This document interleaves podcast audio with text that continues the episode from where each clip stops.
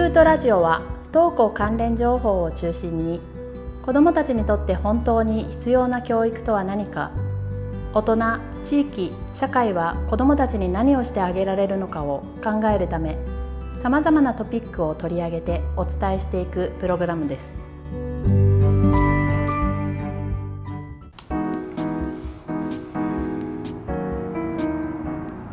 どうも皆さんこんにちは。NPO 法人スクート内海です。こんにちは、スクート正会員の中山です。中山さん。はい。今日は目の前に、そう少し緊張してますよ。ちょっと珍しく手汗とか書いてますけど、ゲストがね今日来ていただいてます。ゲスご紹介していいですか？はい紹介してください。えっと不登校引きこもり支援もぐり代表の古豊義彦さんです。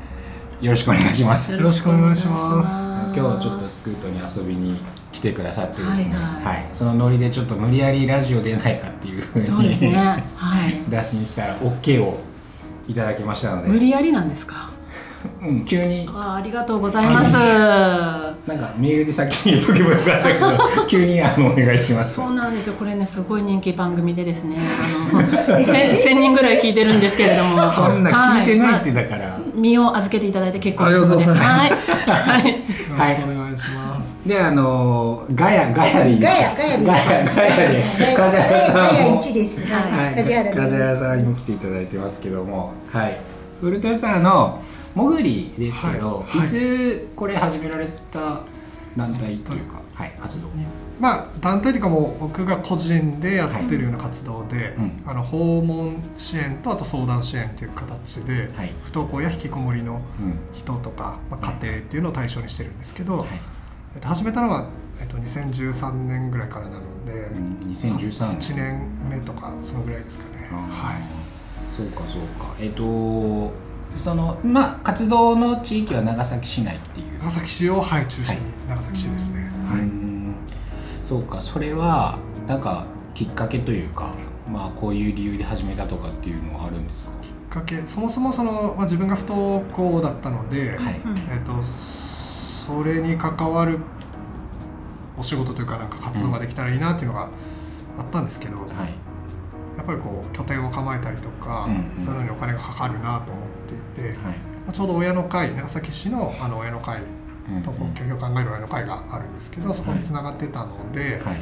まあ、そこの保護者の方がちょっとうちの子誰か家で一緒に過ごしてくれる人がいればなっていうことをなんかまあ言ってたみたいで、はい。あじゃあこちらがこう出向いていくうんうんことで、うんまあ場所をこう構えずに子供と関われるんじゃないかっていうのをちょっと思ったところが最初訪問を始めたきっかけですね。へちょっと聞いていいですか？もぐりっていうのはーうん何ですか？モグリっていうのは、はいまあ、団体名というか活動うん。の名称ですね。うんうんはい。なんか意味が。あ意味ですか？うん。あ一つはそのいわゆるそのヤブというかまあモグリ、うんうん。はい無無免許資格みたいなイメージの意味うんなんですももぐりの医者とかそういうふうに言いますよねはいあーあのもぐりそうですね僕は無免許出し無資格なので、うんうんうん無免許何が免許なのかちょっとわからないですけど基本的には無資格なので、うん。えっとっていう意味ともう一つはその潜るという意味がありまして、うんうんうん僕の中ではその自分の経験を何かに例えた時にうん。なんかこう湖みたいなところになんかこう落としてしまって何かを。それをなんか必死にこう取りに行く作業っていうのが、はい。まあ不登校とか引きこもりなんじゃないかなってうん。その当事者がですね、はいはいはい。って思ってて。でそれってこうなんかそこがどれぐらい深いかわかんないので、うん。そこの方にこう近づけば近づくほどなんかまあ息苦しくなって取りに行くためにこう潜れば潜るほど苦しくなってでたまにこうしんどいからこう浮上してきてうん。息継ぎのためにうんうんその水面だったり、あえーその湖の周辺でちょっと休憩するみたいな。はいでまたも取り戻るっていう作業が僕は不登校とか引きこもりかなって自分の中では経験で思っていてその時にその要は上がってきた時にやっぱりこういろいろ周りがこううん。言ってくると思うんですよね。なんかそういうこう物をこう取りに行く作業は無駄だよとか、もっと別のことした方がいいそんなこう無意味なことやらずにはい別のことやった方がいいよってうん。いうのをうん止める役をしたい。っていう安心して潜れる。うん。安心してその苦しい息苦しくなれるような環境を作ってあげたいっていう気持ちでやはいはい。ったので、はい、ってつけました。いいね。なんかねうん。何回も浮いて上がったり浮いたり一緒ですね意味がね浮いたりはい。沈んだりしながはい。らそうですね。サポートしていくということはね子供いいなって思いながら聞いてました今。うん。確かにずっと潜れるわけじゃないですからね。そうね、うん。で僕はまあ一緒に潜ってあげることはできないので、うん。はいまあそれをこう見守りながら、うん。上がってきた時になんか誰かがこううん。本人が望んでないだろうなとか、嫌だろうなって思うことを言ったりするのをちょっと止めたいなっていうので安心して潜っていいよっていう。あこっちは止めとくからねっていうのがやりたかったんですよね。あなるほどこれだからその、まあ、僕たちの一般の人のなんかイメージだと、うん。例えば不登校になることそれ自体が良くないとか、うん。なんか引きこもること自体それが良くないっていうふうに考えがちですけど、じゃなくてその子にとってはその活動自体が、まあ、必然的なものというかうん。必要なものなので。それを実は安心してできる環境がないことの方がなんか問題というか、うん。うん安心して潜れるっていう環境をどう、ほ本来はそのきちんと提供してあげるかっていうところが重要なんだなっていう、そうですね。うん。はそうかそうか。なんかね、そうスクートどうやって作りましたっていう名前、服ってもね一生懸命話し合いながら決めましたよね。覚えてます、でスクートはあれじゃん。スクーターって言って、うん。あの迅速なとかすぐ対応できるとかっていうところとあとスクールというまあ掛け合わせ掛け合わせてはいるけどうん。そうでした。でしたよそうでした。なんかそれ中山さんが言ってませんでしたいや覚えてないですね。なんか。い。いろいろ調べましたねでもその時ね、うん。うんでもなんか潜るっていうのもいい言葉だなって思いながら今お聞きしながら、うん。確かにこうなんていうのこう華やかな場所に行くとかいうわけでもなく、うん。なんか潜りたい時ってあるじゃないですか。あるある なんか大して出てこない。そうそうそうそう。うまく例えれないけど。具体的ななんか出てくるかな暗くて安心できるところに、うん。ちょっとこう身を置きたいとかうんうんうん。いう状況だったりするからはいはいはい。それをでも今のだとそこに行けば行くほど苦しくなるっていうのはすごいなんかああそうだなって、うん。本当の何かをこうね掴み取ろうとうん。するときにめちゃくちゃ苦しいじゃないですか、そうです。でもやっぱそこを取ってほしいですよね。そうですね。なんか乗り越えてね、はい。なんとなくね。うんそれの支援ができてるってなんかねすごいなと本人にだけが意味のあることなので、そうそう。聞いてもいいですか？ププライベートなこと。聞いてもいいですか？いや。ちょっと待って待って。古田さんにですか？いいですか？本人は OK あいやいや。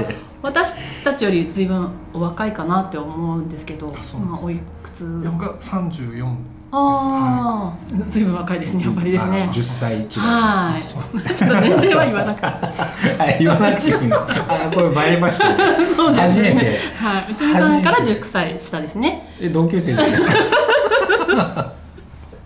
そうですいね。いややお若いですけれどもうん。その不登校の経験引きこもりの経験とかももあり不なんですか？登校の経引きこもりの経験はないですね。不登校の経験はちょこっとだけしかない。です、うんあの中学校の1年生の時にほぼ行けてなくて、うんうんでもまあ中2中3はまあ休みながら行ってでまた高1で行けなくなって、うんでそのまま退学したってうんいう形なので、うんはい。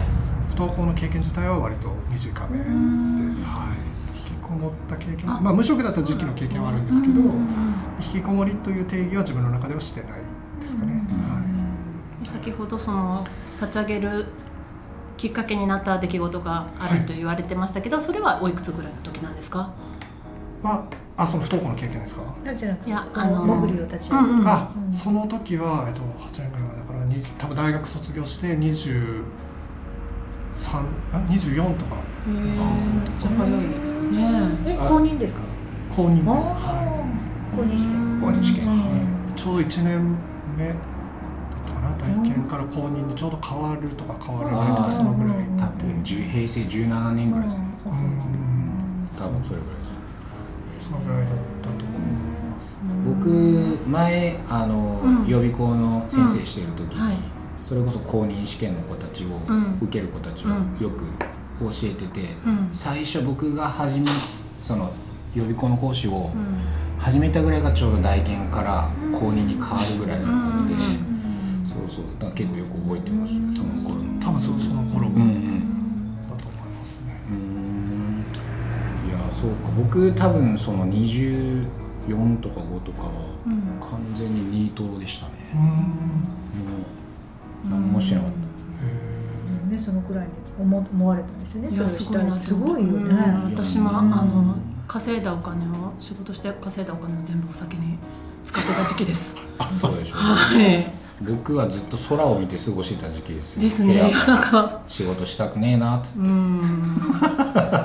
早い段階からねされててね。本当です。もう今ね本当にこえ梶原さん何やってたんですか？2425ぐらい。24号しっかり大学で働いてました。大学で働いてた、はな大学で何して働いてい助手でした。たあ助手、うわそんな経歴があるんですか知らなかったね。知らなかった。本当に？4年間ほどね、うん、してましたよ、へうん、結婚したんああそして、助手を辞めたんですね。辞めたみたいな。えー、なんかあれですね「エヴァンゲリオン」の碇シンジの母の。知らねえ。知らない助手助手とかやってたんですよ。大学助手っていうだけで碇結衣がしてたんですよ。知らない。えー、知らない。ごめんエヴァンゲリオン見てないんだ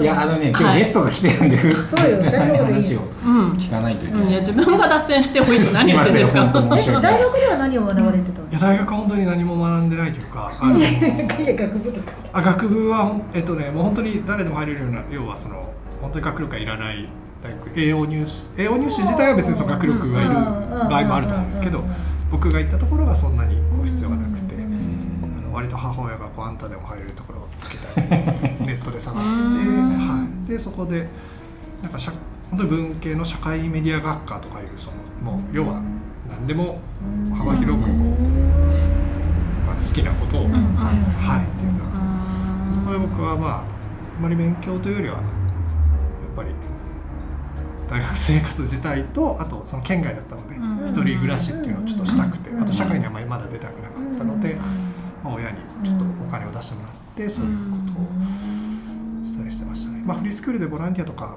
ちょこちょこしたりはしてたんですけどああそうなんだ。うんあじゃあもうその頃から。ねそうですね。大学のちょっとお話ししてもいいですか？なんか大学の入学の時にちょうどその栄養入試だったので、うん。あのなんていうのかな、えー、と面接とうん。あと模擬授業を受けてのなんかこう作文作りみたいなのがあって、えで面接に行った時に最初はなんかあの文章を書くのがちょっと好きだったので、ーうん。なんかその文章を書く方かなんかのなんか学科かなんかを志望して行ってたんですけど、基本的にはそのやっぱり単純にそのなんていうのかなこの学校に入りたいというよりは、うん。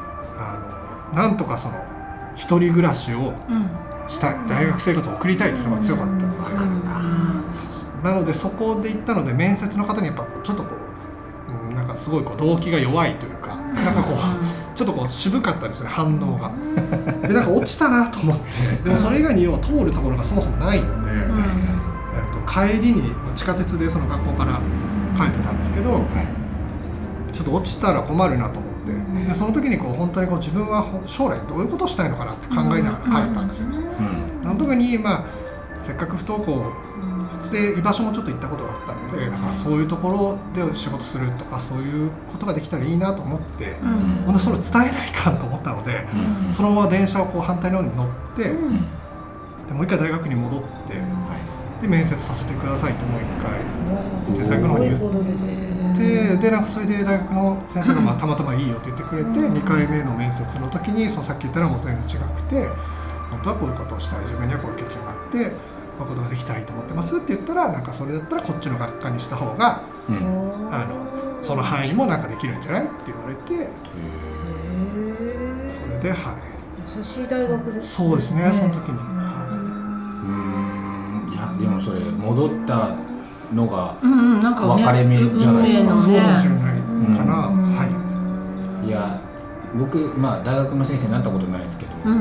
もう一回面接やらしてくれっていうふうに来る学生はね多分入れると思う、あああいやでもね。なかなかのねうん。ガッツがあるというかね、うん。うん。ちょっとドラマチックだな。ドラマチックですね。ーすごい勇気ですよね、うん。ね。なんとかちょっと県外出たかああそっちが強い。そのその動機してはがいけないとう私のこう古戸屋さんのイメージは、すごい例えばあのなんていうのかな。不登校とか引きこもりの当事者の子がすごく親近感を持つかなって思ってなんか本当になんかこの人だったら話せるっていうようなうん。なんかまあご自身も多分経験者っていうことは私もしてたんですけれどもなんかその辺の距離感が近いかなっていうのがあってその辺ってなんか 大事にされてますか？あ距離感ですか、うんはい。はい距離感はえっとなるべく壁一枚をしっかり隔てるようにしてます。距離を取る。うん。ああ逆に？うん。へえしてます。僕は割と距離があるって言われるんですよね。友達友達というかそれ。が、まあしうんうん。まあ、仕事なのであくまでもその支支援は。プライベートとはちょっと違うのでーはい。分かれてるんですけど、うん。もちろん親近感を持ってもらえるのはすごくこうありがたいし、同じ目線で立てるっていうのが一番いいなと思ってるんですけど、あの距離がちょっと近くなるとこちらがちょっと抱えすぎてしまうことにつながるので、うん。あのできるだけ距離を取うん取りますね。で特に、えっと、低年齢とかだと、はい。えっと、物理的な距離をしっかり取るようにしてこうボディタッチとかがうんうんうん。ならなんかしないように「いやよくできたね」とか、うん。はいそういうこともできるだけしないように、うん。男うん。男あの性別に関わらず。うん。とか、まあ、あの話も聞いたりもするけど、うん。やっぱり自分がその抱えすぎないようにするためには、はい。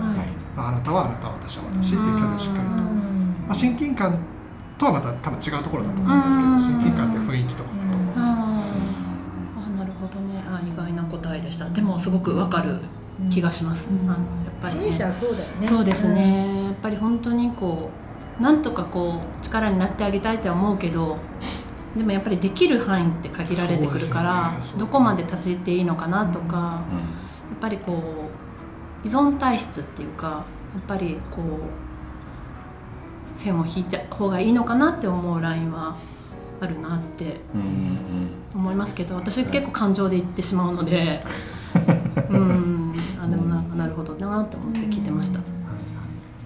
いやなんか今のうん。中山さんの質問に関連することですけど、なんかご自身が活動をする中でなんかこういうことを心がけているとかこういうのは大切にしてますよっていうあのがあればちょっと聞きたいなと。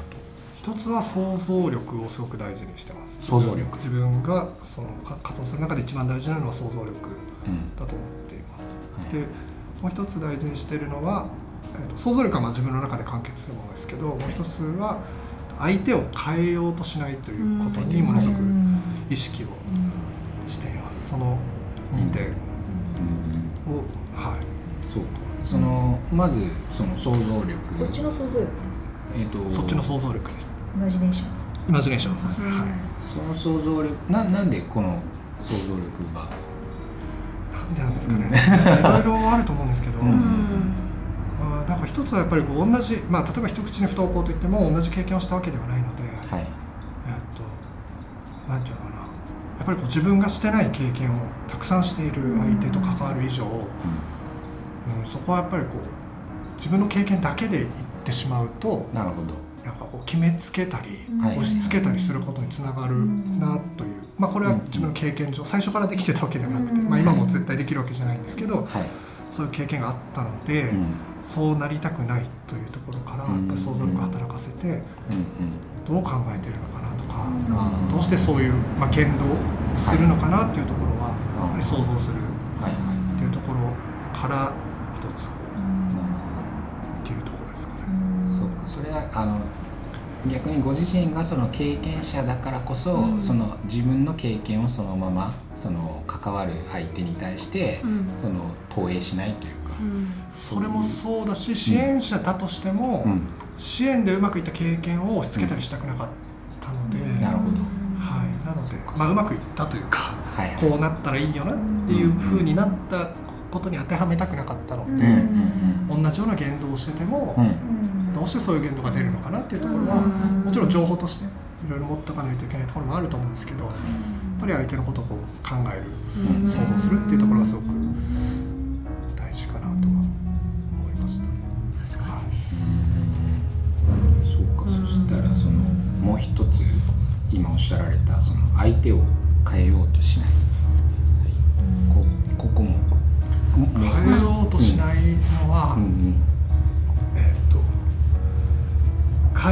すると、はい。ままあそそ単純に変えようとするとうまくいかないことが多いっうんうんていうところなんですよね。で自分のこう、まあ、し動きとしてやっぱ変えようとしてしまうことがこれまで結構あったので、うんそれがそもそも不具合を生むうん。関係性にかなり影響を与えるはい。良くない影響を与えるところがあほりました。なので、まあ、変えようとしないっていうのはなんかこうちょっとここうどう捉えられてるのかちょっとわからないのでわかんないんですけど、はい。まあ、端的に言えば不登校を改善するために関わるわけではない。うんとか、うん。引きこもりを脱するために関わるわけではないっていう、まあ、その大前提を自分の中にしっかり置くうんということですね。うんそこから派生していろんな細かいことも自分が何か相手にアクションを起こす時に、まあ、振り返ってそれが本当にそれを相手を変えるためのこう自分のアクションだったのかもしかしたら違う意味があったのかをしっかり考えてうん。でそれが変えるためのアクションだった場合にはやっぱり次そういうことをしないようにしようというふうななん。か学びに変えていくというか。ごめんなさいうまく説明できなくて。あいえいえいえな本当に身につまされますよ。ねそうですこれね結構鉄則でね中村武さんもよく言いますね。あそうなんですか、中村さんと一緒なんだ。私たちの学びの中でもね本当ですよね。へなんか特に私も母親なので変えてあげたいっていう気持ちが強く出ちゃうんですけど、うん。やっぱりそこはそういう気持ちを持つことが大事なんだなって。いやでも親子は別だと思う。親子は別だと思う。僕はその他人だから、ね。いやでもなんかあのやっぱりこういろいろ親子もそうなんですけど子供たちと関わる仕事をしているとうん。やっぱ母親のような気持ちになってくるんですよね。はいだからだからこそ気をつけないといけないなってうん。そうか思い。思います。だからといってちょっと距離を置くとそこもなんかちょっと心が通ってない時もうん。あるので自分の中で。うん。どういうあれがいいのかなモチベーションというかどういうスタンスがいいのかなとか思いながらうん私も自問自答している。今日この頃ですが。今日この頃。はい